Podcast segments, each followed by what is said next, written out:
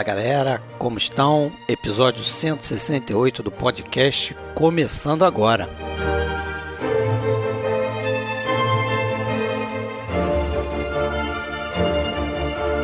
Desta vez falaremos de um filme mudo, um dos filmes mais influentes do período, dos mais inventivos, a obra-prima de Abel Gance que ele fez em 1927, chamado Napoleão, baseada na vida de Napoleão.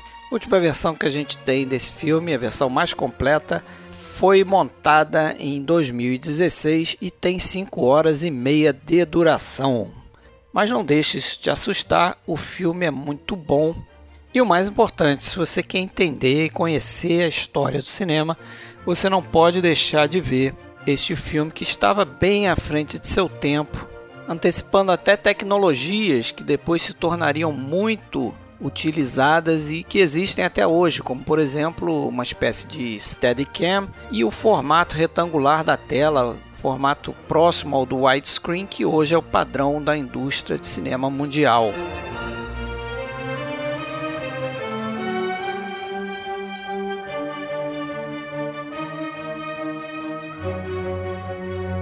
Se você quiser saber mais sobre o nosso cast, acesse filmesclássicos.com.br ou procure a gente no Spotify, iTunes, YouTube ou em qualquer agregador de podcast. Temos também um grupo privado no Facebook. Para entrar, mande uma mensagem para Fred Sanjuro ou Alexandre Cataldo. Temos uma página no Face e um perfil no Instagram. Sempre procure por podcast Filmes Clássicos.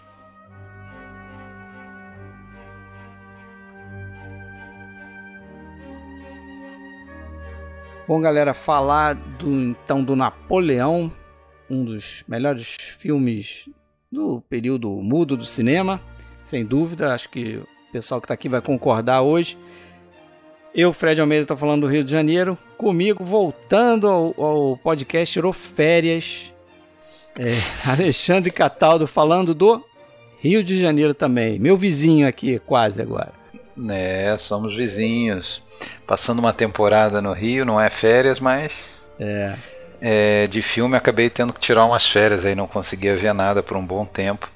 Acho que minha última gravação já tem mais de dois meses, foi quando nós gravamos o Todos os Homens do Presidente, né? Isso, com o Hugo. E, e aí depois disso, os dois episódios que foram ao ar em fevereiro eu não pude participar, que foi aquele da homenagem ao Bogdanovich e o Potier e o de Castriplas, né? Isso. E, e, uma live também que eu perdi. Uma live. Agora vou voltar. Não tô com força total, consegui o que já é uma grande façanha. Muitos têm preguiça, que é encarar as 5 horas e 30 5 do. 5 horas e 30. Do Napoleão. tinha que ter. Vupa, Abel Gans. Abel Gans. Isso aí. Tinha que ter visto junto com o Laru, que também é o quê? 6 horas, eu acho. Tem versão aí de 6 horas. Tem versões longas aí. É. é. Uma sessão dupla, imagina. É. Larru e, e Napoleão. Mas Rafael já falou aqui. Mas filmaço, não nenhuma dúvida, um dos filmes mais importantes da história do cinema. Eu diria que é quase um pequeno manual, assim, dos primórdios do cinema de, de, de, de técnicas, né? É, juntou um monte de coisa e inovou bastante também. A gente vai conversar sobre isso aí. Mas Rafael já falou aqui, pessoal que reconhece a voz dele, Rafael do blog Palavras de Cinema, falando de Jundiaí, de novo aqui com a gente. Fala Rafael Amaral, seja bem-vindo mais uma vez. Ô Fred, tudo bem com você? Tudo bem, Alexandre? Um prazer mais uma vez enorme estar aqui gravando com vocês. E a gente pode agora falar de um filme é, extraordinário, né? Acho que a gente já, vocês já deram aqui um abre-alas, né? A importância desse filme e sem dúvida nenhuma tem muito assunto para a gente tratar. Isso aí, foi um filme que você escolheu, né? A gente pediu para os nossos Me sinto muito honrado, viu? Me sinto muito é, honrado por vocês terem acatado aí a minha, a minha essa sugestão, porque é um filme que é, eu acho que é fundamental para a gente entender o cinema nos seus primórdios ali, naquela, no, no, naquele momento em que o cinema está estabelecendo uma linguagem, né? Está solidificando uma linguagem, sendo uma arte de vanguarda, eu acho que é muito, muito importante a gente não só ver Napoleão, acho que estudar Napoleão, como alguns cineastas fizeram, né? É, o, o, cinema é tão vasto que a gente sempre tem muita coisa fundamental que acaba lembrando que devia falar aqui, já passaram-se quase oito anos de podcast e a gente não falou. Então é. é mais um caso desse gritante. Eu acho que está mais do que na hora de falar de Napoleão. E é um filme que gerações novas aí se surpreenderiam, né? Quem não conhece o filme, tanta coisa que que é tido até como moderno hoje em dia, em termos de linguagem, né? Pois que, é, porra, quase 100 anos atrás está ali, né? É, esse, esse é o filme para mostrar para a galera e falar aquilo que o meu, meu professor de história do cinema falava na faculdade, assim, ah, tudo já foi feito. Vocês acham que vão inovar, não sei o quê? Tudo já foi feito há muito tempo atrás. né? Não sei se é tanto assim, mas certamente olhando Napoleão por esse aspecto a gente se surpreende, né? Pela quantidade de coisa é, ousada para a época, muito à frente do seu tempo. Sim. E acho que esse foi um dos problemas do filme, a gente pode falar isso também é, no final, no sentido de conseguir sala de exibição, né, de conseguir mais retorno em cima do filme, até por um detalhe né, muito legal, muito inovador no final dele, né, nos 20 minutos finais. Eu acho que é como você falou, tá na hora de falar do Napoleão. E quando o Rafael indicou o filme, né, eu falei, putz, pô, caramba. Beleza, vamos fazer, tem que fazer, mas, putz, vou ter que ver de novo, porque a minha experiência de ter visto há muito tempo atrás, e eu vi, acho que vocês viram também, essa versão que eu desconfio que tenha sido a versão do Coppola, que ele lançou é, em, na década de 80, que é a versão de 3 horas e 40 minutos. E aí, quando eu fui ver, rever o filme, eu, eu tinha a versão aqui que era de 5 horas e meia, que é essa versão aí, essa última de 2016. Do Brownlow. Isso, do Kevin Brownlow. E, cara, fui ver naquela assim, pô, é, vai ser uma, né, uma baita uma, uma epopeia. Uma epopeia, uma baita de uma empreitada aqui, vi em quatro partes, mas, porra, a satisfação de ter revisto já com outro olhar é... Eu tenho ainda umas críticas ao, ao filme, não sei se vocês têm. Eu tenho uma, já vou logo lançar. Eu acho que legal e tudo, mas tem muita gordura. tem muita gordura. Tem, tem, tem, tem uma, uma, uma penca de mais 20 ou mais cenas fabulosas, memoráveis, que são a grande né, o grande cartão de, de, de, visitas do filme. Assim. Mas se você deixasse essas cenas e tirasse uma, uma boa gordura que tem no filme, poderia reduzir ele ali para umas três horas numa boa. Mas é, para mim, assim, isso não, não, não, chega a comprometer porque o filme é, é muito bom. Nas partes boas ele é muito bom. É, a, a minha é. crítica é um pouco diferente. É, incomodou um pouquinho é, essa visão meio panfletária do Napoleão, né? Ah, isso sim. É. é ele é praticamente um super-herói. Conteúdo, é, sim, é, é o super-herói, é, é, o perfeito. É um, um, dos deuses do Olimpo, assim, mas até, até bate um pouco, eu acho que com o que o, o Abel Gans fala, né, sobre o, o que, que ele achava que era o Napoleão, né? Ele, ele encarava o Napoleão como se fosse o Prometeu, né? Um cara que sacrificou tudo para atingir o seu destino, né? Foi até legal você falar isso, Fred, porque eu tô com. Eu tô aqui na minha mão com dois livros que eu acho que tem coisas interessantes para falar sobre Napoleão. E um deles é o livro da Nelly Kaplan, que depois trabalhou com o Gans e foi a pessoa responsável por organizar as memórias do Gans. Ela tem muita, muita anotação, entrevistas que ela fez com o Gans. Ela trabalhou como assistente do Gans mais tarde, nos anos 60. Uh, e conviveu com Abel Gans, né? E ela escreveu um livro curto chamado Napoleão, que é um livro sobre o filme que saiu no Brasil pela editora Rocco, naquela coleção de livros da BFI. E nesse livro ela coloca uma, uma anotação que o Gans fez que eu acho que ajuda a gente a entender um bom ponto de partida para a gente entender o que, que o Gans queria na retratação desse personagem. Né? O Gans hum. diz que o, o, o, Bonaparte que ele colocou na tela foi a Revolução Francesa individualizada. Ele, ele quis significar a Revolução Francesa em um indivíduo. Canalizou a Revolução Francesa naquele indivíduo. Só que aí ele diz que é o seguinte, palavras dele, tá? Ele trocou a guilhotina pela espada.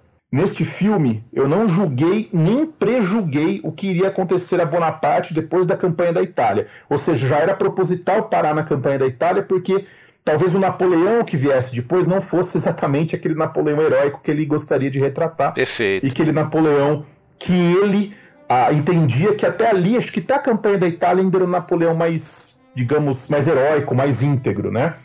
E depois ele diz uma coisa que, que eu acho que é, é, é, ajuda a entender muito a construção desse personagem, que ele disse o seguinte, fala dele, tá? Meu Bonaparte estava naquela longa fileira de idealistas republicanos que Cristo foi é, de que Cristo foi o primeiro exemplo. Ou seja, ao mesmo tempo que era um cara idealista, republicano, que tinha essa questão ainda que antes de se tornar um imperador, né, que ele vai se tornar depois, eu acho que um cara ligado aos ideais da Revolução Francesa, mas também ele tinha esse lado messiânico, esse lado do Cristo, né, do cara importante que vai caminhar sobre a Terra. Então tem o lado mítico e tem o lado histórico que ele tenta equilibrar, mas eu concordo com vocês, eu acho que ele vai muito pro lado mítico ele pende muito pro lado mítico e ele eleva muito a figura Ele romantiza muito, né? Romantiza extremamente, extremamente. É, sobre essa questão do, do a minha crítica anterior quanto à duração, quanto à gordura, seria mais assim, né, formal, mas em relação ao tema também, isso me incomoda, essa santificação quase do, do da figura do Napoleão, e isso fica expresso, fica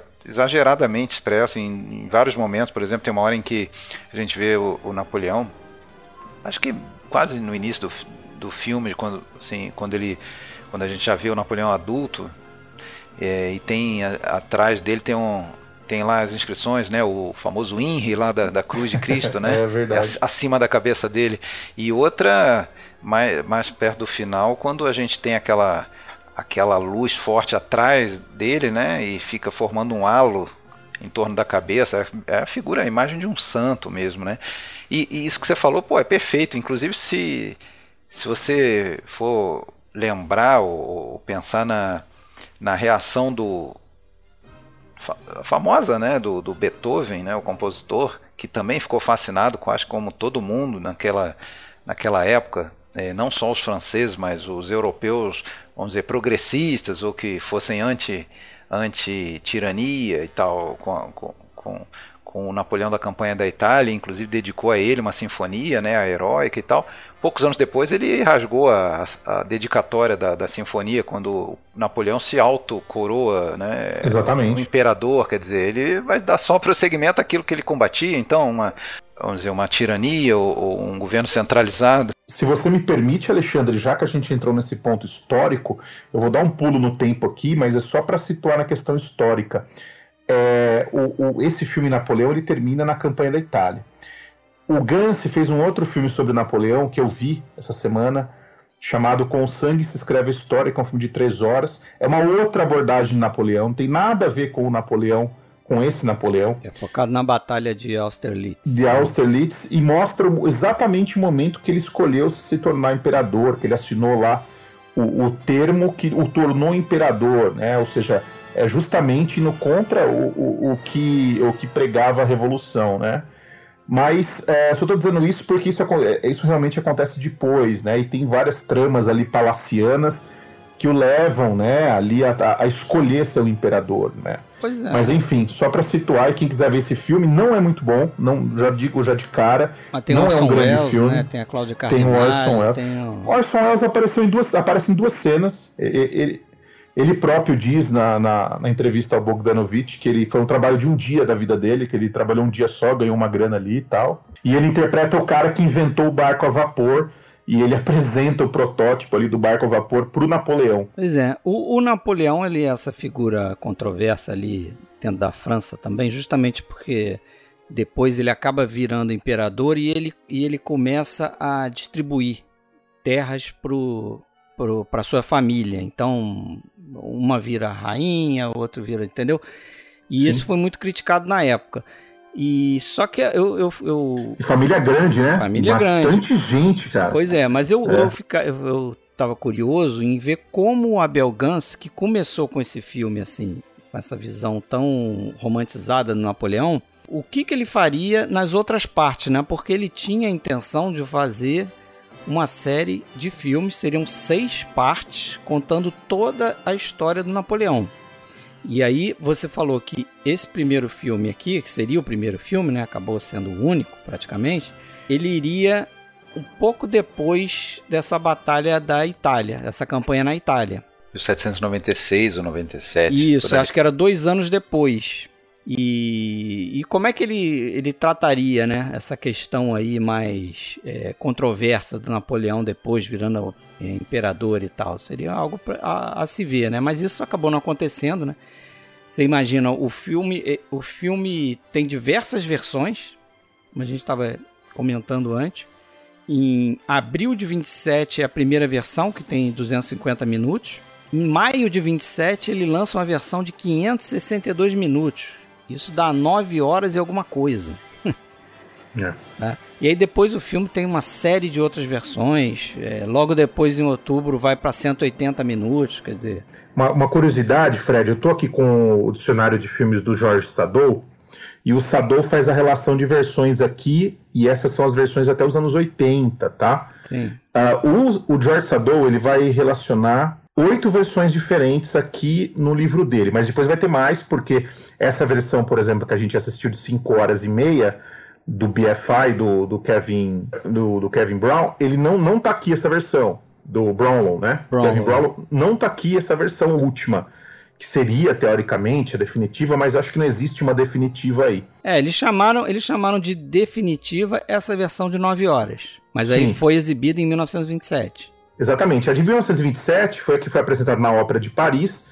Essa tem imagens em tela tripla, que tem o, triple, o, o tríptico, né? Isso. E foi projetada em 20 imagens por segundo, 3 horas e 15 minutos. Depois teve a, a projeção integral, no mesmo ano, uh, em quatro noites, e foi dividido em 80 minutos, cada noite 80 minutos, para que o público não, não cansar. Ao todo foram 6 horas. Uh, depois tem uma versão, olha que curiosidade, em 1935 o Gans ele vai fazer uma versão sonorizada do Napoleão. Isso. Vai chamar Napoleão Bonaparte. Exatamente. Ele fez uma versão sonorizada porque quando ele filmou Napoleão, ele pediu que os atores fizessem as falas uh, dentro do texto. Ou seja, uh, não, eu não acredito que ele já estava com isso na cabeça de ah, vamos sincronizar isso depois e fazer uma versão sonora. Eu não acredito nessa, nessa, nisso, mas isso ajudou depois, porque ele pôde colocar vozes sobre aqueles, uh, sobre os, os, gestos labiais ali, né, sobre a fala, e que acabou dando um casamento. Eu nunca vi essa versão sonora, não sei se... Parece que ele, ele, ele amplificou isso na década de 70. Em Sim. 71 ele faz o Bonaparte e a Revolução, que eu acho que é a partir desse, desse, dessa versão de 35. E, e, essa versão de 70, ele tem uma. Ele tem a ajuda do Claude Lelouch. Né? E aqui diz no livro o seguinte: ele, nessa versão ele vai suprimir algumas cenas, ele vai ajustá-las e pós-sincronizando-as, ele refaz a montagem, uma duração de 4 horas.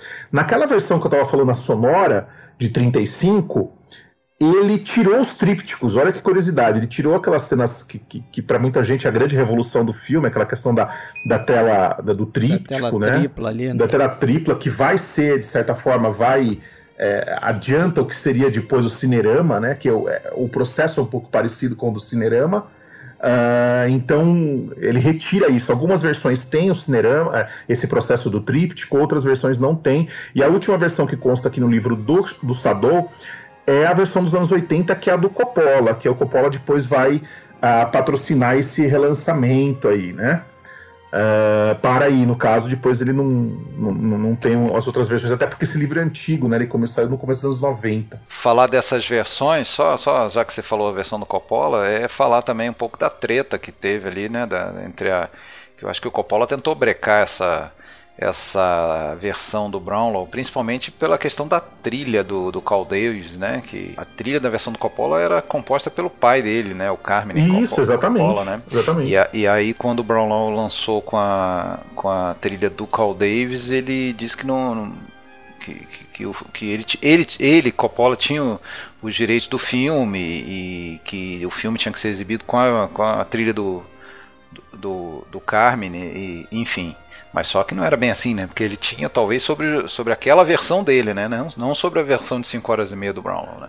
Exatamente. Pois é, depois dessa versão do Coppola, é, tem essas versões do Brownlow que aí já começam a ficar mais na casa das 5 horas, né? Tem uma de 5 horas e 13. Varia é... um pouco às vezes por causa da, da, da, da, da taxa de exibição, Isso, né? do frame por, por segundo Isso. aqui, né? É, mas tem 4,50 e tal, mas eu acho que essa versão, a última versão que a gente tem é essa de 5 horas e 33 minutos. Isso, exatamente. Que é a versão que a gente assistiu aqui. Mas que valem a pena. Tem umas gordurinhas, como o Alexandre falou, mas, mas é, vale a pena. É. E, e, eu acho interessante, já que a gente está falando de gordurinha, é... eu acho que tem umas coisas interessantes, porque ele é um filme histórico, né? Ele é muito longo.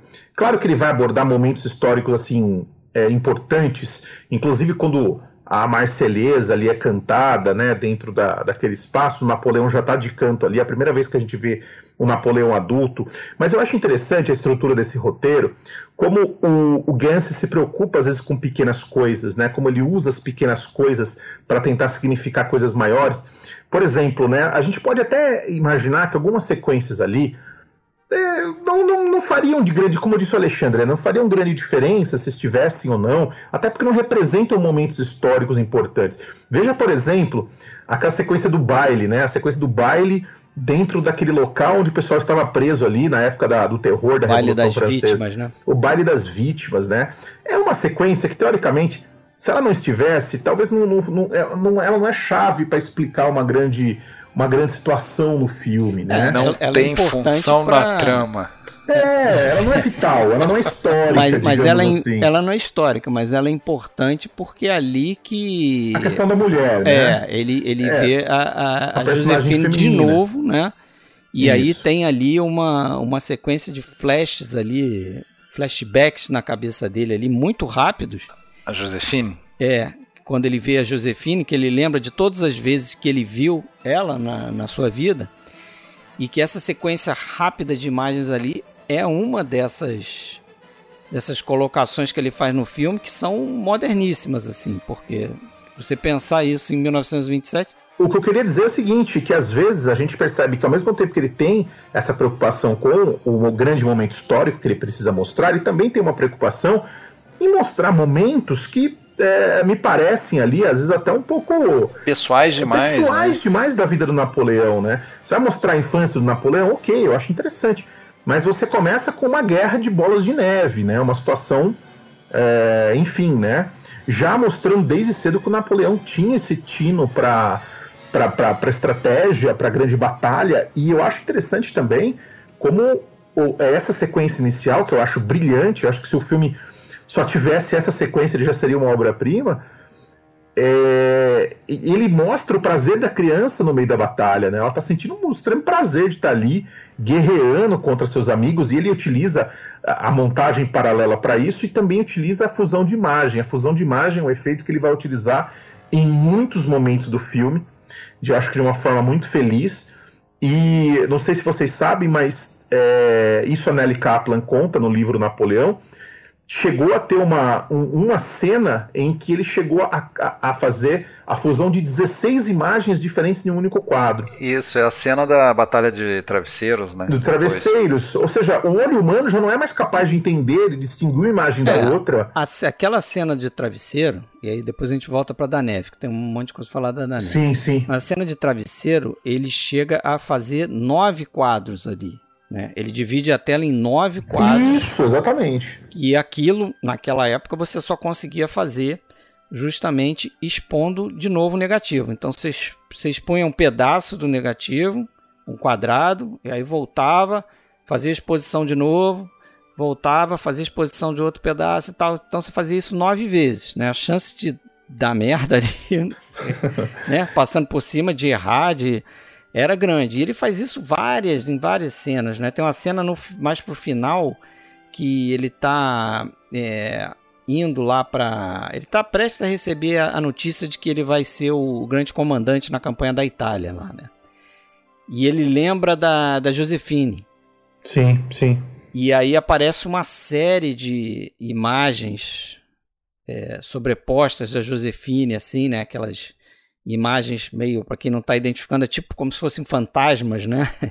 Translúcidas ali. E aquilo você tem que expor o negativo de novo várias vezes até você conseguir cada pedaço daquilo ali. Eu até queria depois que a gente fizesse, vocês, principalmente você, Fred, que é um cara que manja de, de, de fotografia, é, uma relação dos efeitos que a gente vê nesse filme. Porque eu, eu comecei a anotar aqui eu perdi a conta. Né? Não, tem, então, vários, tem, tem, tem muita coisa. Além desses básicos, né, da, da, múltipla exposição, da montagem rápida. Da polivisão, Polyvision, né? Que ele chama de Polyvision. É, esse aí é mais pro final, né? Que é o, é. Que é o, que é o tríptico. Aquela tripla, o tríptico.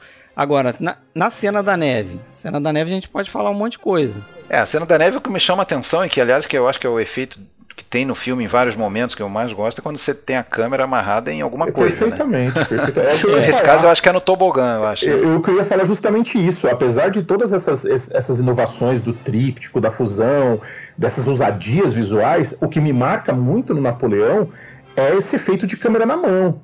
O né? Pêndulo, você, vendo, né? você vendo o making off ou fotos antigas do, da, das filmagens, é, os caras estavam com a câmera amarrada no corpo, ou é. com a câmera pendurada em corda, ou com a cavalo. câmera presa no cima do cavalo. É, eles, eles prendiam de tudo quanto era forma, né? Naquela época não, não tinha câmera na mão, né? Acho que vai ser desenvolvida um pouco depois. Quando eu vi aquela imagem do cara com a câmera amarrada no corpo, eu falei, meu, os caras já estavam inventando ali o.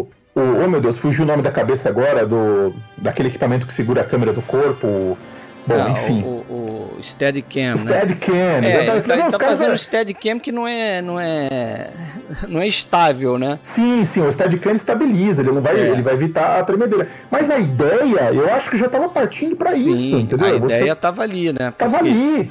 Ele, quando ele prende a câmera no peito do cara, prende com umas tiras de, de couro atrás, né? Faz como se fosse uma mochila invertida, né? Sim. Porque o, o, o, câmera ele tinha que rodar a manivela. A gente não pode esquecer que eram câmeras que você rodava a manivela para poder, né? Sim, e você tinha que rodar é no tempo certo, é. numa velocidade Quer certa. Dizer, o cara tinha que correr, rodar ao mesmo tempo, né? Isso. E aí, é, é isso que você falou, ele bota só nessa sequência da neve inicial é, quando você pesquisa, você vê uma série de coisas ali. Ele bota a câmera, uma hora ele bota a câmera num trenó e, e você vê os garotos estão correndo, porque assim, a ideia do, do Abel Gance, uma coisa que ele declara num texto que ele escreve na época, é o seguinte: ele queria é, atingir três efeitos ao longo do filme. São mais ou menos a mesma coisa, mas ele queria que o espectador virasse um ator do filme então ele queria inserir o espectador ali dentro do filme e ele faz isso através dessa câmera.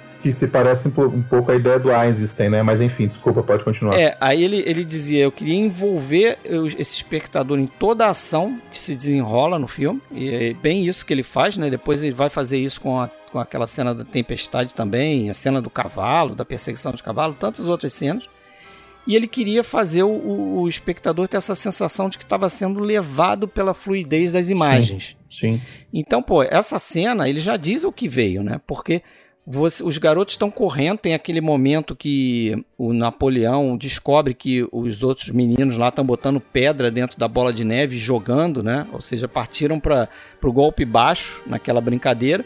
E aí eles saem lá das trincheiras, vão para cima, tem aquela confusão, aquela briga ali no, corpo a corpo ali, direta, deixou de ser só jogar bola de neve.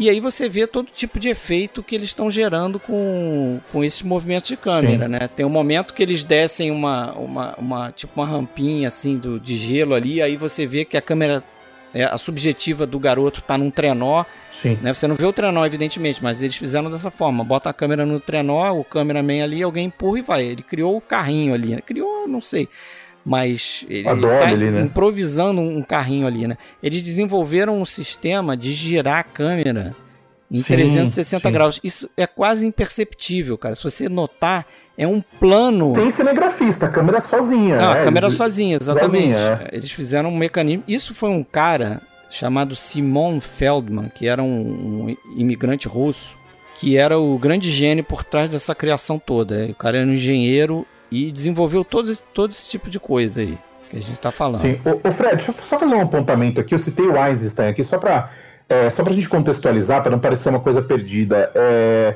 eu citei o exemplo porque o cinema soviético, né, o, o, o, cinema soviético tinha essa ideia de você dar choques no espectador tal. Então, por isso que eu acho que é, tem também aí, vai ao encontro aí um pouco das ideias do Gans de você tirar o espectador do lugar comum. E lembrando que o Eisenstein foi um dos caras que, que, que estudou a roda né, do Gans.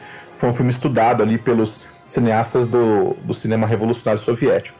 Mas agora, só voltando uh, ao Napoleão, é, essa questão que você falou de do, do, da, que a gente está falando aqui da câmera colada no corpo, dessa câmera em movimento. O que me chama a atenção é que em alguns momentos você tem a câmera fixa e você tem uma imagem que te joga para um ar de, digamos, para um cinema a, a, a, figurativo, um cinema que lida com a, uma parte mais mágica, digamos assim, e de repente, quando ele corta, ele nos joga para um cinema extremamente realista, com a câmera na mão, chacoalhando, a gente no meio das pessoas. Eu acho que a sequência do baile mostra bem isso também, quando de repente a gente começa a entrar no meio daquelas pessoas que estão dançando, e a ideia é levar a gente, o espectador, sentir e participar daquela dança, digamos assim. Então eu acho que ele trabalha o tempo todo com essa com esses extremos, né? Ele sai de um, de um tipo de, de enquadramento, de um tipo de imagem, e ele vai para algo subitamente realista, é, que nos pega despercebido, né? E que às vezes dá a impressão que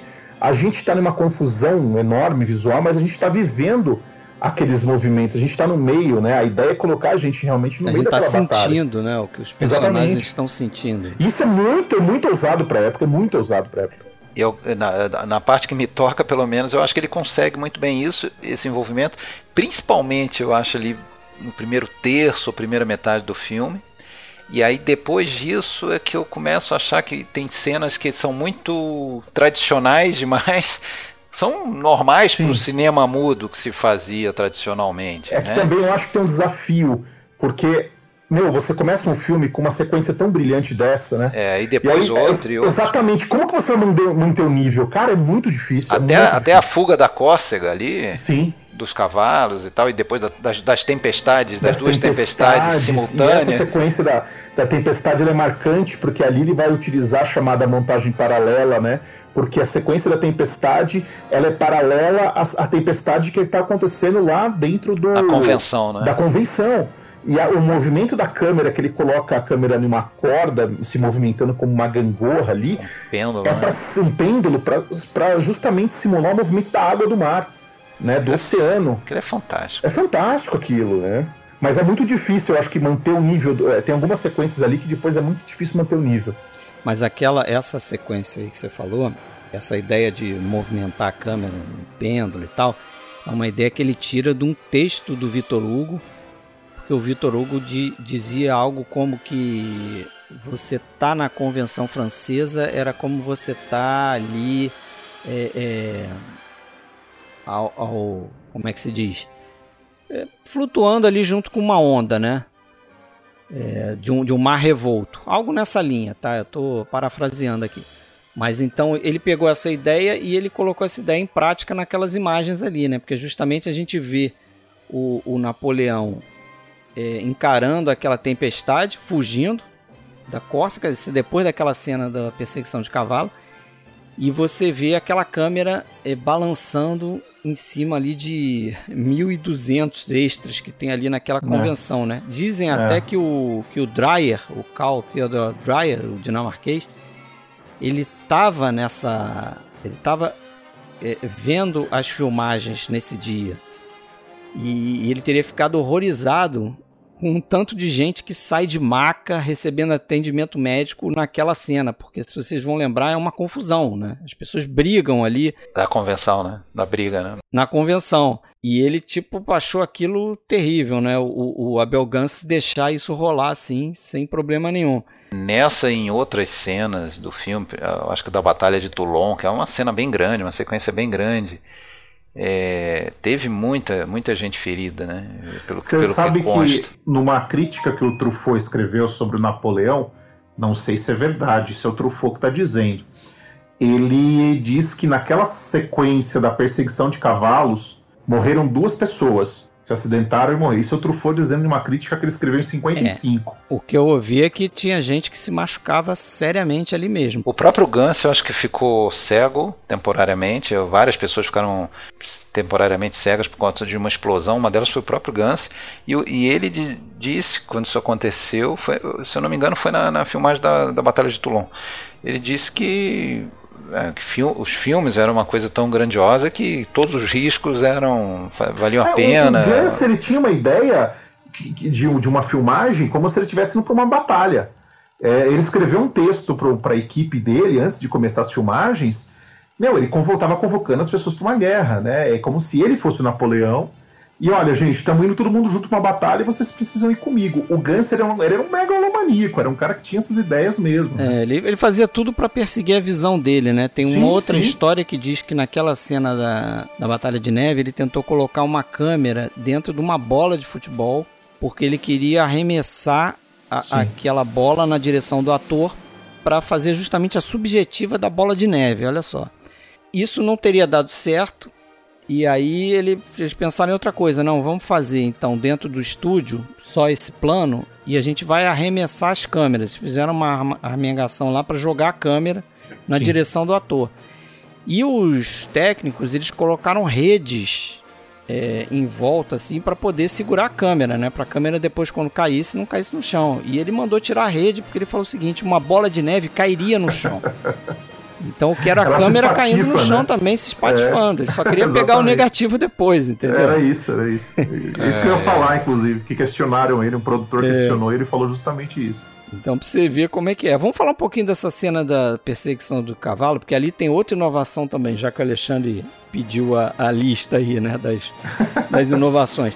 Ali, porque como eu falei, a, a câmera, ela é, se girava na manivela, né?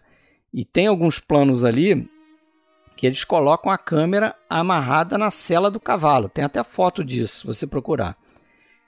E o, esse Simon Feldman, esse engenheiro, ele desenvolveu um sistema com ar comprimido ali para justamente acionar o motor da câmera. Veja só, o cara criou uma câmera automática, né? Basicamente foi isso. E ele, e ele tinha que ir acionando aquilo ali, acho que com algum tempo, assim, não ficava direto. Então eles iam com o carro, assim, próximo do cavalo, acionava aquilo, aí filmava um pouco, entendeu? Mas se você for olhar o detalhe, pelo menos nessa versão de 5 horas e meia, você vê que, cara, às vezes é para fazer um planozinho rápido, assim. Exatamente. Entendeu? Tem uma hora que eles botam. Que você vê essa, essa câmera em cima da cela do cavalo, você vê que aparece a crina do cavalo, assim, né? Você vê uma subjetiva do cavalo, como se você tivesse montado no cavalo mesmo, mas é bem rapidinho. Mas a inovação tá ali, né? Agora, é, é, tem, tem algumas cenas também que, em que é usado, foram usados espelhos, né? E não a câmera sendo movimentada, mas eles movimentavam o espelho. O espelho. An, é. Eles angulavam o espelho para dar uma, uma, aquela aquela coisa da chicotada, né, na é. imagem, como se a câmera, na verdade a câmera estava paradinha, que seria muito, em algumas situações muito inconveniente mexer a câmera tão rápido ou impossível mesmo. Aí eles mexiam o espelho para dar essa sensação. É, eu acho que eles fazem isso. Tem uma, um plano que eu tô lembrando agora que, que eles estão tipo em Traveling, é aquele plano da carruagem. Que o, mais pro final do filme que o Napoleão já tá casado com a, com a Josefina lá. E, e ele tá dentro da carruagem escrevendo a carta para ela e escrevendo é, ordens pro, pros oficiais dele ali, né? E tem um momento que a câmera tá acompanhando assim uma floresta e tal, e aí de repente a câmera gira rápido e pega a estrada. E aí você vê que na estrada tem uns cavalos andando. Ele faz um movimento quase que de chicote, assim, muito rápido. Imagino que tenha sido feito com isso aí, com, esse, com os espelhos. E o Rudenko? Vocês percebem o Rudenko dois ou três anos mais velho num momento ali do filme? o garoto? Eu não percebo, mas eu tenho uma Quando foto... ele volta. Eu não, não reparei, onde? O Rodenko, para quem não sabe, é o garoto que faz. É o que faz o Napoleão jovem nessa sequência. Que era russo, né? Um menino russo, né? Não, na verdade, ele, eu acho que ele nasceu na França, era de, é? de família russa, mas nasceu na França, pelo que eu, que eu lembro de ter lido. Não tenho certeza, não. Mas ele está naquela primeira parte toda, claro. E, e, só que essa primeira parte da Batalha de Neve, se eu não me engano, ela foi filmada em 25. Foi logo no início da produção, foi longa, naturalmente. E ele tinha cerca de 15 anos. Ele é de, era de 1909. E, e depois, mais adiante no filme, quando tem ali um, uns flashbacks da, daquela cena. É, é, interessante que, em vez de simplesmente aproveitar aquele mesmo material, tem umas inserções que se vê o, o Rudenko, mas claramente já um, um apagão de, de quase 18. é, repara lá. Aquela batalha envelheceu ele, pô. É. Uma pedrada na cara. É que também, lembrando que o filme ficou um tempo parado, né? O Gans filmou uma, uma parte. Depois teve um problema com os produtores, parou a, a filmagem, ficou um tempo, alguns meses o filme ficou parado. Uh, depois retornou, mas a, a, filmagem de Napoleão acho que deve ter levado ao todo uns dois anos, né? De 25, o filme acho que foi lançado em 27. Eu vi, é, eu, vi, eu vi alguém escrever, não vou lembrar mais quem, talvez vocês tenham lido isso, uma, uma, uma comparaçãozinha bobinha, mas que é como se fosse um arquiteto, um, sei lá, um Michelangelo da vida que tem um grande projeto de uma catedral. No entanto, ele só finaliza a entrada da catedral. Né? Que o Napoleão que a gente tem é isso, né? um sexto do que seria uma, a obra completa na visão do. Ainda bem, né? Porque senão a gente teria, senão a gente teria 50 horas de, de, de, de filme para assistir, né? Faria, podcast de seis partes. Só essa entrada já custou algumas horas, né? É, então a gente admira, ela é tão cheia de requintes, tão cheia de cenas especiais, mas é, ainda assim ela é um é. pouquinho só do que estava na cabeça daquele louco ali. Tem que ter raça, tem que ter raça. Uma outra coisa que eu acho bem diferente desse filme e de outros do período, né? Isso era mais comum no período ali no cinema mudo, é esse uso do tinte, né?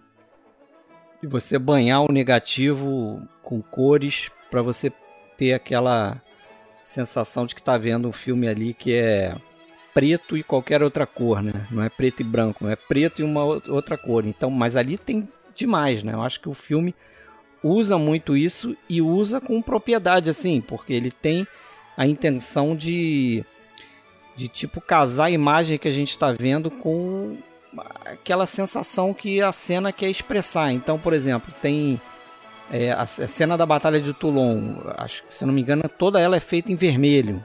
Né? Então, você está na batalha, aquilo é quase que uma situação infernal e o, o filme está atingido de vermelho. É, você tem naquela cena do baile das vítimas é, é rosa, é magenta.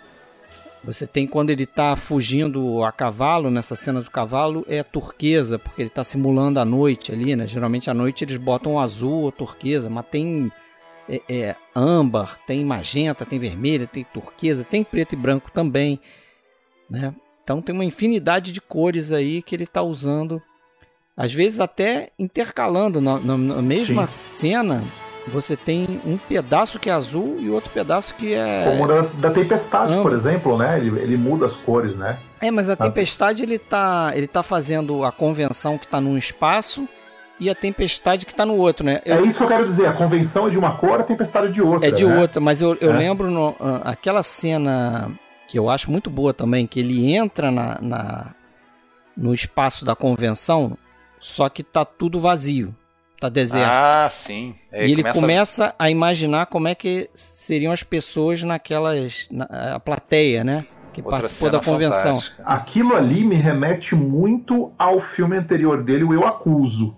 É. Essa, o Eu Acuso tem essa coisa do, dos soldados que voltam, os mortos voltam para cobrar os vivos, né? Que é uma crítica anti-guerra do Gans e ali aquilo me lembra muito Eu Acuso, né? É. Os caras que voltam para confrontar. Os deuses novo, né? da convenção ali, né, Exatamente. E você veja de novo como o Gans ele forçava uma barra para tentar colocar o Napoleão dentro daquele universo da Revolução Francesa de todo jeito ali, né? É. É, seja na montagem paralela da Tempestade, seja nessa sequência. É, então, todo momento ele quer, ele quer de todo jeito colocar o Napoleão dentro daquele contexto ali, né? É, e, e, ele também, ali, é, ali nessa, nessa cena, ele faz isso. O plano do Napoleão é, em azul, se eu não me engano, e o plano da plateia ou das pessoas, do, dos fantasmas, entre aspas, que estão interagindo com ele. Porque a gente não sabe se é fantasma ou se aquilo está acontecendo na cabeça dele, né? Na verdade, acho que a ideia é que está acontecendo aquilo na cabeça dele. Mas essas, essas pessoas que já estão mortas ali, estão aparecendo de novo para ele, é, eles estão com uma cor alaranjada, o tinte é laranja, e ele tá em azul, então... Inclusive o próprio Gans, né, que tinha feito ali o papel do Sanjus. Sanjus. É, ah. Sanjus. Ele é um dos fantasmas que aparece é um ali para cobrar, para cobrar uma postura do Napoleão, né, uma é, atitude. Dá uma, ameaça eu achei, eu achei aquele óculos do, do Robespierre bem moderno, cara, pra moderno, época. né? É, é a figuraça ele quase não fala nada, né? Fica só olhando assim, Patropio. levanta o óculos, patropias. levanta o óculos. Eu achei bem uma figura bem curiosa, né? Bem ele me lembrou um exótico. pouco o, o, F. Como é que é? F. Murray Abraham. É, Abraham, é, é. Amadeus, né? É, aquela cara meio furada dele assim. É verdade. É, mas olha só, outra coisa que eu, eu notei também que é um pouco diferente dos filmes mudos, os intertítulos. Porque ele tem uma preocupação, e aí talvez uma preocupação que a gente possa pode até discutir. Né? É, se é válido ou não em alguns momentos, que ele bota um, uma pequena notinha entre parênteses dizendo historical. ah isso aqui é historical isso aqui é, é corresponde exatamente. ao né, o que a história conta como oficial e tal só que muito se questiona que ele dá umas forçadas de barra às vezes é, assim com certeza ele muda um texto muda um diálogo que um personagem teria dito e bota lá historical é e mesmo que ele não tivesse mudado e mesmo que o texto seja aquele mesmo é, as imagens não, não significa que a imagem corresponde à realidade né então assim é, é, muito duvidoso, né? Eu é. acho que é tudo muito. Eu acho que quando ele coloca historical, ele mais se acusa do que ele se ajuda, né? Ele tá tentando dizer o seguinte: olha, tudo que não é histórico eu inventei, tá? Então eu é. acho que. eu não sei, para mim funciona de uma outra forma, eu acho. Mas é interessante que tem até alguns momentos que esse intertítulo ele funciona meio que um. Vamos dizer, um making off. Porque é, ele tem um momento lá que ele fala assim: ó, essas cenas que vocês vão ver agora em Córcega e tal, a cidade Natal de Napoleão, nós filmamos em Córcega as locações reais, ah, os prédios reais. reais é. Sim. É? é? inclusive naquela. Exatamente, Fred, bem lembrado. Na cena que ele apresenta a casa do Napoleão é gritante, né? É. Que ele mostra a primeira casa da época de 1927, quando ele foi filmar, né? É, já que tem eles, a placa. É, que tem a placa, placa, né? Aqui viveu Napoleão. Depois ele, ele faz uma fusão ali com as flores ali tal, que cobre ah, o espaço da placa. E aí, aí a gente entende que a gente voltou para a época de Napoleão. É. Bem curioso isso. Vamos sair um pouquinho só pra... Isso aí me lembra o, o famoso caso do Tora Tora Tora. Aquele filme sobre o ataque de Pearl Harbor. Do filmado, Richard Fleischer, né? Filmado em 1970. Aí tem um plano, acho que é o início do filme, tem um plano, um sobrevoo da, lá da, de Pearl Harbor, e aí tem um, um, morro onde tem uma cruz, que é um monumento que foi erigido em, em memória dos mortos de Pearl Harbor, quer dizer, ele aparece no... É. Entendeu? É, Nimitz. O, o anacronismo ali. o anacronismo. E, inclusive, a gente estava falando da cidade do, do Napoleão, na Córcega, é, quando eles, a equipe de filmagem chegou ali, parece que a cidade ficou maluca, né? Que o pessoal começou a ver um cara vestido de Napoleão andando para cima e para baixo, a população ficou maluca ali, começaram a seguir a filmagem, né? Tiveram que fazer até um cordão de isolamento ali, algumas cenas e tal, e inclusive utilizaram uma parte da população em algumas em algumas cenas, principalmente naquela cena em que as pessoas vão até a casa do Napoleão, gritar ali na frente e tal, e ele sai, né? E de novo, né, aquela coisa da figura messiânica que só olha, ele não fala nada, ele olha para as pessoas, as pessoas têm medo dele e vão embora, né? Tem a cena em que ele usou. Parece que tinha uma. Tava tendo uma greve na Renault. Isso! É, é, é uma, uma greve. É justamente a cena do, da Marceleza. No, no, no clube do, dos Cordeliers, né? É, eles deram uma insuflada naquele pessoal lá, toda essa questão trabalhista. Eles precisavam de muita gente para essa sequência e consta que a produção saía pelas ruas de Paris procurando gente. Eles iam, tipo, Uh, na, na Champs-Élysées, onde tinha bastante estudante, convidava os estudantes para participarem do filme, e eles foram na porta de fábricas também, onde tinha um pessoal ali de braço cruzado parado e chamaram essa galera para trabalhar no filme ali durante um, um, ou dois dias ali. É interessante que a gente falou de, de, várias inovações aí, várias cenas, né, em que ele usa inovação, mas parece que a cena que era mais ousada nesse sentido, acabou ficando de fora, pelo menos dessa versão de 5 horas e meia. Que dizem que era uma cena que ele fez logo quando começa aquela segunda época, né? Que, que é a época do chamado terror, né? Quando eles começam a guilhotinar um monte de gente. É, tinha uma cena ali que ele que era uma cena de execução de alguns combatentes da Batalha de Toulon. E ali parece que o, o, o, a visão na, da bala, né? Exatamente. O Abel Gans tinha desenvolvido até uma forma de fazer uma subjetiva da bala. Tinha a câmera Caramba. atirada rápida na direção dos personagens. E quem viu, parece que essa, essa, essa cena existiu em algum momento, né? Não, não, sim, ela foi perdida. Essa, foi perdida. Essa, essa sequência de execução, a Nelly Kaplan conta isso no livro também, que tem, tem uma...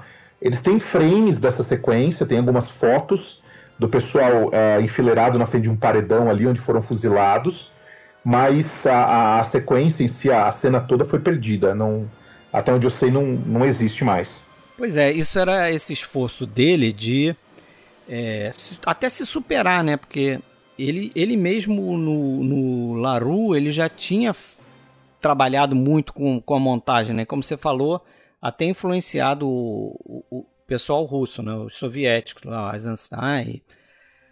Mas ele também é, tinha um filme que tinha sido lançado em 1924 chamado Kim, na França, dirigido por um cara chamado Alexander Volkov, que tinha tido uma sequência muito bem feita nesse sentido de montagem, né? com montagem rápida, rítmica, acompanhando a música. E depois, inclusive, ele chama esse Volkov para trabalhar na, nessa sequência do, da Batalha de Neve lá, Guerra de Neve no início do filme. Então ele estava olhando para trás e tentando fazer algo que desse um passo para frente, né? Eu acho que essa foi essa intenção dessa cena aí que infelizmente foi perdida, né? Sim, certo. Sim. Uma outra cena que, que é marcante é da, da morte do assassinato Mahat, Mahat, né, na famosa cena da, da, banheira lá, que eu acho que ela abre ali ó, depois da, do intermission, né?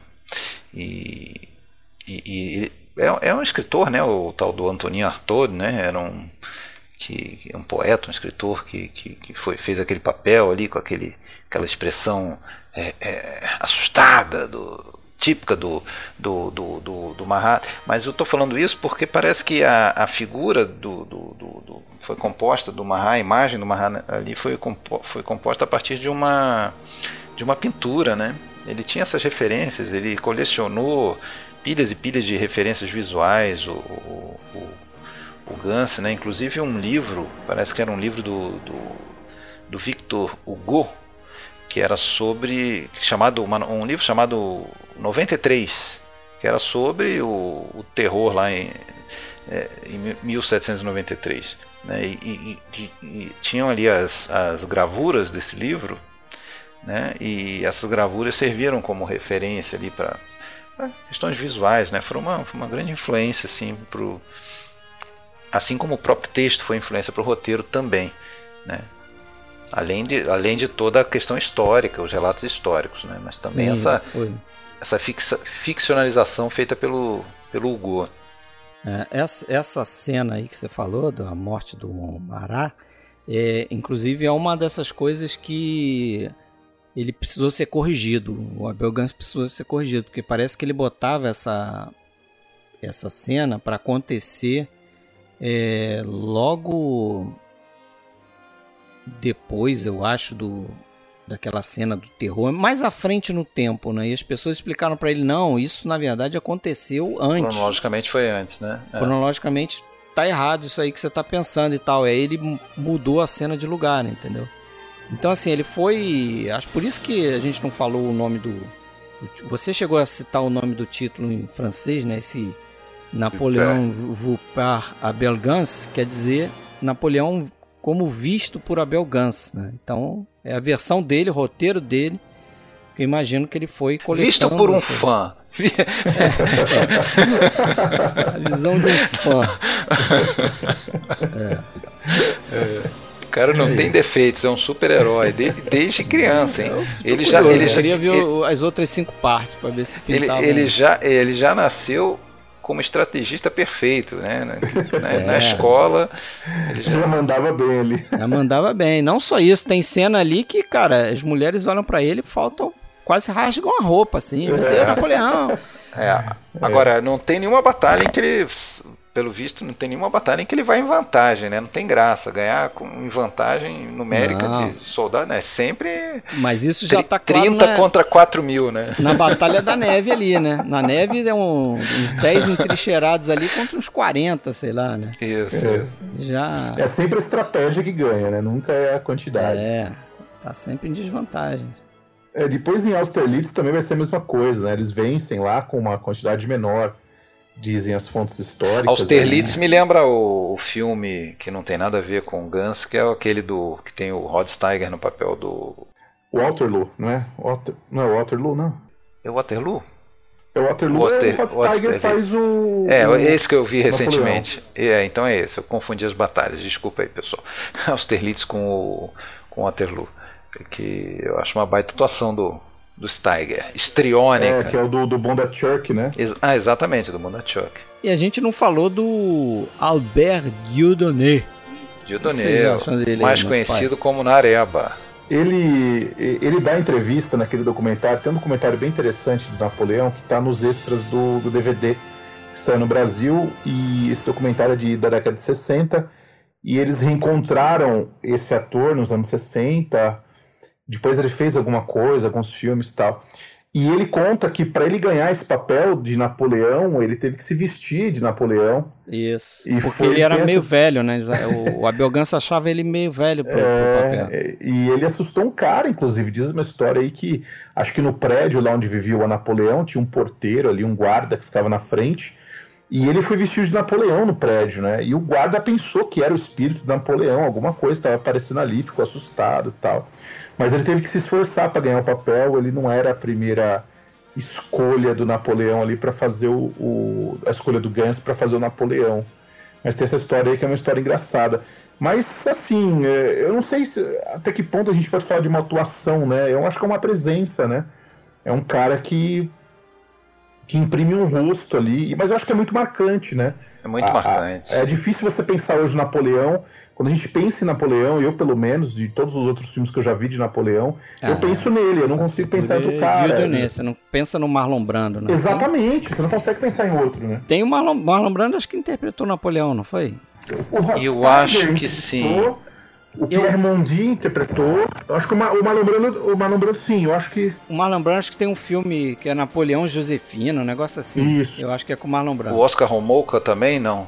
Não, é, ou é, eu tô confundindo, não foi o Romolka, não, foi o Iron Home? Não. O Iron Home interpretou Nas Novas Roupas do Imperador. Que é um filme mais recente, muito interessante também, uma comédia. Não, não, eu confundo. Tô, tô, o que eu queria falar, e que eu não tava lembrando o nome, é o Herbert Long. Ah, o Herbert Long. Que é o vilão da Pantera Cor-de-Rosa, né? É, é. Long, ele tá em qual filme? Ah, aqui, ó. Desirê, o amor de Napoleão. Isso, o que Marlon é Brando. Brando. Isso, exatamente. Então, esse eu não vi, mas ficaria curioso para saber como é que sai o Marlon Brando aí nessa história. O Herbert Long, ele é do Guerra e Paz, não é? Eu acho que é do Guerra e Paz, justamente. Um... O Guerra e Paz de 56, aquele do, do, do King Vidor, né? Exatamente, é. Confirmei. Everton faz o Fantasma da Ópera também. Né? Isso, exatamente. Versão que não é de 1925, década de 40. Agora, o, o para o, o né, eu diria que é um daqueles casos que dá para dizer, por exemplo, o da, da Paixão de Joana d'Arc, né? É, aquele ator ou atriz que fica vinculado a um único papel, né? É, não, é um, não é um ator, não é uma atriz. É a Joana Dark, eu esqueci o nome dela agora, me ajuda aí a. A, a Falconete. A Falconete. Maria Falconete. É, é, é, ela não é uma atriz, ela é a Joana Dark. E assim, ele não é um ator. Que, que outro papel ele fez? Alguém viu algum outro filme com ele? Eu não lembro outro filme eu, pelo menos pesquisei. não. É, então, ele é o Napoleão. Ele pronto. é o Napoleão, não tem jeito. É. Ô, Fred, acho que é interessante a gente falar um pouquinho da questão do tríptico também, ah, né? Ah, sim, vamos falar para terminar, já que são os 20 minutos finais do filme, né? Eu acho sensacional aquela ideia ali, cara. É, moderníssima. É moderna demais, né? Porque né? não demais. só ele tá antecipando justamente a questão que você falou do CinemaScope, que viria com força total quase 30 anos depois, né? No Manto Sagrado, 1953, como ele tá usando esse formato widescreen para trazer uma nova ideia, né? Que ele chamava de polivisão. É Inclusive, ele, ele achava que ele estava revolucionando o cinema ali, que, que outros diretores iriam usar depois disso aí. É como Porque se fosse um split ele, screen, né? Na verdade. É, é na verdade ele está antecipando também esse split screen que a gente vê em tudo quanto é vídeo de é. youtubers aí da vida também, nessa fragmentação da imagem. Porque ali ele está muitas vezes mostrando é, coisas, tempos e lugares diferentes naquelas tela tripla ali, né? É, porque nada mais. É, o que, que ele tá fazendo ali, né? Ele tá filmando, ele tá ligando três câmeras ao mesmo tempo. É, ele alinha, ele tem um alinhamento das câmeras ali. Isso, ele tem um sistema que ele consegue acionar as três ao mesmo tempo, né? Isso. E, só que o engraçado é isso, né? Porque antigamente eu imaginava que ele colocava as câmeras ao lado, e na verdade não é, é uma em cima é da uma outra. Uma em cima né? da outra, uma um pouquinho para a esquerda, com a lente um pouquinho para a esquerda, uma no centro Exatamente. e a outra lente um pouquinho na direita. Você vê até que essa interseção às vezes não fica perfeita, né? Você vê um cavalo passando entre uma tela e outra. E ele diminui um... um... pouco a altura dele na próxima, né? Ele Também. Uma, e você vê que quebrada. tem uma. É, é feito paralaxe que eles chamam, né? É. Mas parece que ali, e, e, ali também você tem uma interseção, não é perfeito. O cavalo entra sim, sim. uma Aparece tela para outra um e meio que repete né, na Isso. segunda tela. Você percebe, nesse sistema, você consegue perfeitamente ver a divisão entre uma tela e outra. Você vê a linha é. ali. A, você consegue, claro, algum efeito de, de tamanho, de estender a, o tamanho da coisa toda. Mas claro que você vê essa linha. Essa, esse sistema de três lentes ao mesmo tempo, captando imagens, ele é basicamente o mesmo sistema que depois vai virar, vai virar o Cinerama. Né? O Cinerama, nos Estados Unidos, é, nos anos 50, e o que, que, ele, que, que ele vai fazer? Ele vai buscar grandes imagens, os chamados né, os cinemas de cinerama, onde a pessoa vai assistir basicamente documentários. Tem poucos filmes feitos em cinerama. Eu já vi isso aí, sabia?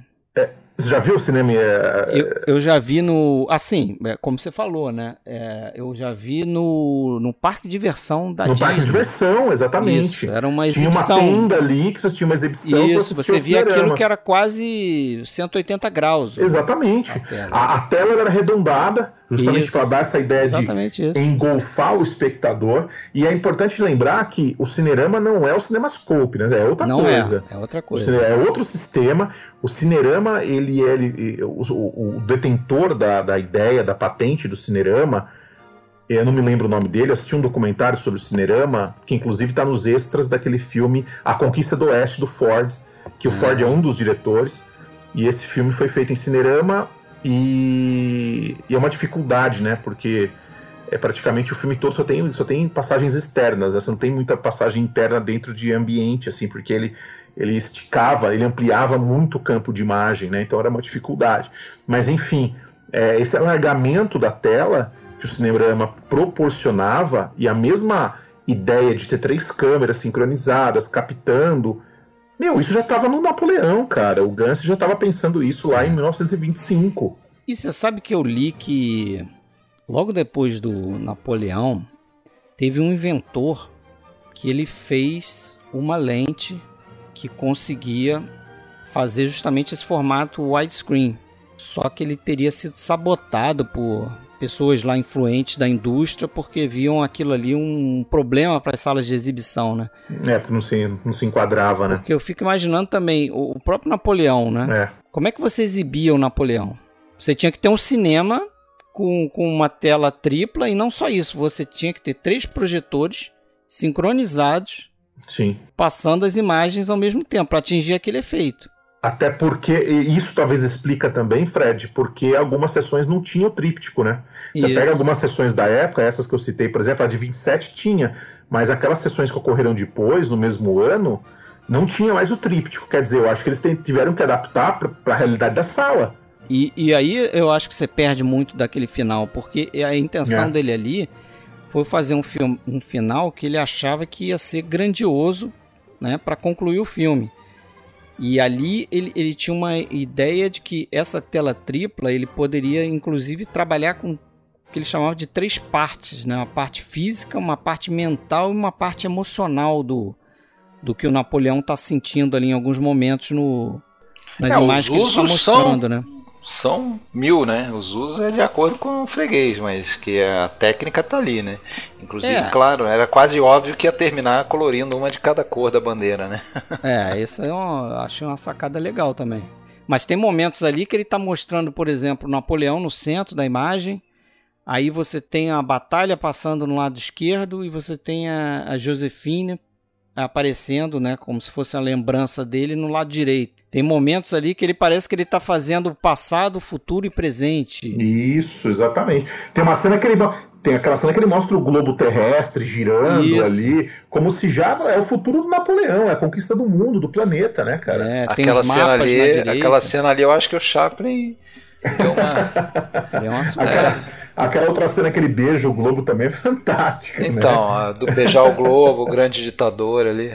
Tem várias é... coisas ali que eu, que eu lembrei, por exemplo, a, a, a Batalha de Toulon, na chuva, daquele jeito. Eu lembrei dos Sete Samurais. Exato, exatamente. A de Toulon, só já que você falou dela, tem aquela cena que eu acho bem bacana do fica os flocos de, de, de, neve, de gelo ali tocando o tambor sozinho, né? Isso. Nossa, é verdade, tem essa, é verdade.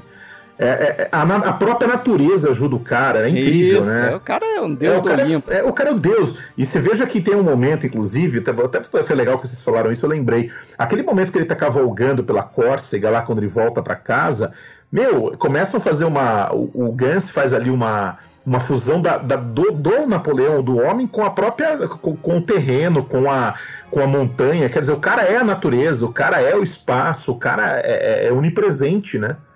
É, e, mas outras coisas que, que me lembraram outros filmes, por exemplo, aquela imagem quando aparece os quatro que eles chamavam de deuses da revolução, né, o Robespierre, o Sanju, o Marat lá naquela aquele Danton.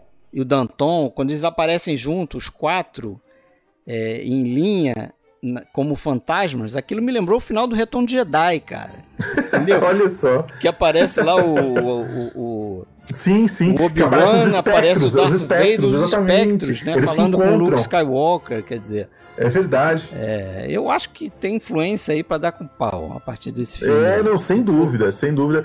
O filme foi muito, muito influente. Tudo que veio depois, eu acho que é, não tenha dúvida. Mesmo que o, o Gans já tivesse trabalhado com muitas inovações na roda, no Eu Acuso. Eu acho que o que ele faz no Napoleão ainda é um passo adiante. Eu gosto desses filmes anteriores, mas eu acho que o Napoleão ali ele chega no, no máximo da sua loucura, da sua megalomania. É quase um filme que é, acho que hoje dificilmente alguém embarcaria em uma loucura dessa, sim. É, que... não, não, não conseguiria fazer. Não conseguiria fazer, é uma loucura. E o, o mais irônico vamos dizer assim, eu acho que já falei isso em alguns outros episódios, é que em 27, 28, 29, ali, dependendo do país, você pega os filmes desse período, é, você vê como a linguagem estava desenvolvida, como os caras usavam ah, dessas sim. técnicas e dessas inovações para poder expressar uma série de sentimentos, ideias e tal.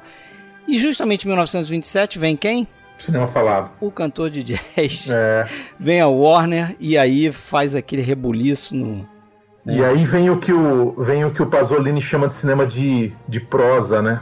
E aí é. acho que muita coisa muda e E aí aquela a câmera livre dos grilhões, né? Aquela unchained camera que eles chamavam, aquilo começa a ficar preso justamente por som. conta do som, né? Você tinha que botar a câmera dentro de uma uma cabine por conta do som, porque fazia muito barulho. Dá uma discussão enorme essa questão, porque há quem diz que o som ele era inevitável, que ele veio como um complemento, o próprio Bazin vai de defender um pouco essa ideia, mas há quem considere que o cinema sonoro ele representa uma regressão enorme no sentido da, da linguagem, né? Porque o que estava acontecendo realmente nos anos 20, na França, na Alemanha, na União Soviética, até nos Estados Unidos, se a gente for é. ver os filmes do King Vidor, se a gente for ver os filmes do, Fra do Frank Borzage. Inglaterra também, né? Se for ver o Uma Casa em Dartmoor, o, o The Lodger do Hitchcock, é de 27 também. Do The Lodger, é, o que o cinema mudo estava fazendo nessa época é algo assim. É, eu acho que na história do cinema a gente só pode comparar essa radicalidade, essa transformação com os anos 60 não dá para comparar com outro momento, porque é algo único mesmo. Eu acho que um pouco dá para também comparar com esse momento atual da era digital e tudo mais, no sentido quanto que a coisa acaba ficando muito nivelada pela tecnologia e o trabalho do verdadeiro artesão, né, do verdadeiro criador, é, acaba se perdendo. Né? E, e, é um grande exemplo esse do, isso tudo que a gente está falando agora é, é, do quanto que nem sempre o mais moderno é melhor. Não é, necessariamente não, o mais moderno é melhor. É que parece que a, a humanidade a, a, se acostumou a ter sempre essa visão, né? O novo é melhor do que o velho. Pode ser, mas pode não ser também. Mas, mas Alexandre, nesse caso eu acho que é irônico, porque o moderno, no campo da arte, ele não é o mais moderno. O Napoleão é um filme muito mais moderno Exato, em 27 é. do que outros filmes que foram feitos logo depois, que eram filmes é. engessados. Fica gritante que não é, não é. Você veja é que assim. é, é, curioso isso, porque alguns cineastas se adaptaram ao som muito bem. No aspecto, por exemplo, Jean Renoir, Parece que o Jean Renoir nasceu para fazer um filme falado. Ele tem grandes filmes mudos também, como Nana. Ele se adaptou bem ao falado. Nos Estados Unidos, o Ruben Mamoulian vai usar o som bem. O próprio Hitchcock se adaptou. O Howard Hawks vai fazer o Scarface também. É, mas o Gans é um caso curioso. Eu não vi todos os filmes da filmografia do Gans, mas, por exemplo, depois do Napoleão, ele vai fazer um filme em 1931 que é o filme O Fim do Mundo. Fim do Mundo, esse eu vi. Eu já vi esse filme. Não gosto muito, não. E, cara, e você percebe ali. Eu também não acho um grande filme, não. Eu acho um filme bem mediano. Mas você percebe no fim do mundo, claramente, que é um cara que não tá conseguindo lidar com o som, cara. É. Ele não tá conseguindo. Ele tá, em muitos momentos, ainda fazendo cinema mudo. Ele não tá conseguindo fazer o falado ali. O próprio Chaplin, né, resiste o máximo que consegue é. até usar o som, né? Até o vagabundo falar, né? E depois você vai ver aí em um, em um extremo aí, né? Por exemplo, esse foi outro filme que ele fez sobre o Napoleão, o Como o Sangue Escreve a História, é, o Austerlitz, de 1960. Ali ele, tá, ele já está em um, em um ponto quase teatral, sabe? É um filme todo de estúdio, é um filme cafona, é um filme envelhecido.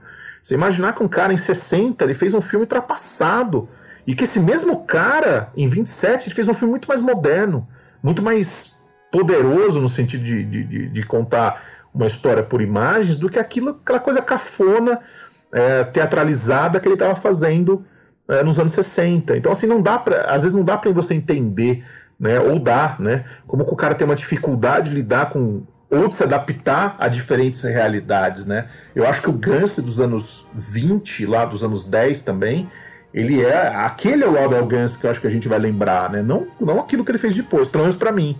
Não, com certeza. Ficaremos com Napoleão na memória, viu, seu Abel Gans? Vamos esquecer o que você fez depois. Certo? Certo. Mas acho que tá beleza, hein, senhores? Falamos bastante coisa. Eu acho que tá aqui, eu, que eu me lembre, não lembro se tem alguma outra coisa que acho que vale a pena comentar. É. Mas eu acho que é, o assunto Napoleão, Revolução Francesa, tem muita coisa no cinema aí, né? É, muita, muito filme foi feito sobre o assunto, muita coisa foi adaptada, mas acho que quando a gente fala em Napoleão propriamente, é difícil é, algum filme superar, pelo menos na memória, o que foi feito nesse filme aqui. É, provavelmente não vai, né? Tinha não vai, o projeto do Kubrick, né? Poxa, eu ia, eu ia comentar justamente não isso. Foi pra frente. O Kubrick era um crítico do filme do, do Guns, ele dizia que tecnicamente o filme é brilhante, mas termos de história e interpretação é muito cru. Ele não gostava dessa parte. E ele admirava, o Kubrick admirava o Napoleão porque era duas coisas, né? Além de ser um grande estrategista, Napoleão, ele gostava de xadrez, né? Ele jogava xadrez, Opa. que era uma das paixões do Kubrick também. É, aí. O que daria esse filme aí, hein? Que daria eu vou roubar a sua dama. Lembra dessa fala do Napoleão no filme? Quando jogando xadrez lá com o marido da. E claro que ele ganha. Né? É óbvio que ele ganha o jogo, né? Ele não podia é. perder. Ainda bem que eles traduziram assim, né? Eu vou roubar, né? Porque é. no jogo de tabuleiro podia ser outra tradução, né? Pois é. Exatamente. Eles pensaram bem. É. Tá certo então, senhores. Muito bom, muito bom. Valeu, Rafael, aí pela tua presença. Ô, meu cara, eu, eu que agradeço mais essa participação. Acho que estar tá aqui com vocês conversando sobre cinema é sempre muito bom, muito produtivo. É, eu trago alguma coisa de, de, de, conteúdo, mas eu sempre aprendo muito com vocês. Eu sempre saio daqui aprendendo bastante coisa também, porque realmente é, acho que é, às vezes a gente brinca entre nós, né, aqui do podcast, a gente fala, pô, a gente está pregando no deserto, né? Mas não acho que não, acho que tem gente nesse deserto ainda e eu me considero, eu, eu me considero parte dele, eu acho que eu estou ali aprendendo também. Todos nós. Então queria agradecer a vocês, queria agradecer muito mais um um podcast gravado aí e tenho certeza que em breve gravaremos muitos outros. Beleza. Prazer, Rafael. Inclusive, já anunciamos aqui, esse ano o Rafael vai para mais uma empreitada aí de filmografia com a gente. Vamos lá. no segundo semestre nós vamos falar do William Wyler, percorrer, percorrer toda a obra dele, toda Todo entre aspas. Entre aspas, né? também não, aspas. vamos exagerar, né? Porque ele tem um período mudo lá com muito filme, né? É, é. Mas ali depois do, do Dodsworth, Dodsworth. do, é, do, do, do Infâmia, a gente vai percorrer um pouquinho tudo, né? E estão três, três episódios previstos, segundo semestre. Isso aí. Temos mais Rafael aí na área. Promete. Mas o próximo a gente vai falar do Sidney Lumet, num episódio só, né? E também promete ser um, um baita episódio. Então, valeu, Rafael, valeu, Alexandre, valeu, Nicolas. Valeu certo? Sem o qual esse podcast não aconteceria da forma que aconteceu. Ah, é, é, é, o meu sobrinho, ele está falando do meu sobrinho que me emprestou o microfone, porque eu tô ah. fora da minha, eu tô fora da minha sede, vamos dizer assim, e não trouxe o meu microfone. E aí eu tava com problemas aí. Nicolás. Fui salvo, fui salvo na, faltando meia hora aí consegui o microfone emprestado. Que bom, que bacana. Valeu, Alexandre. Abraço, Fred. Gente, um abraço para vocês. Abraço.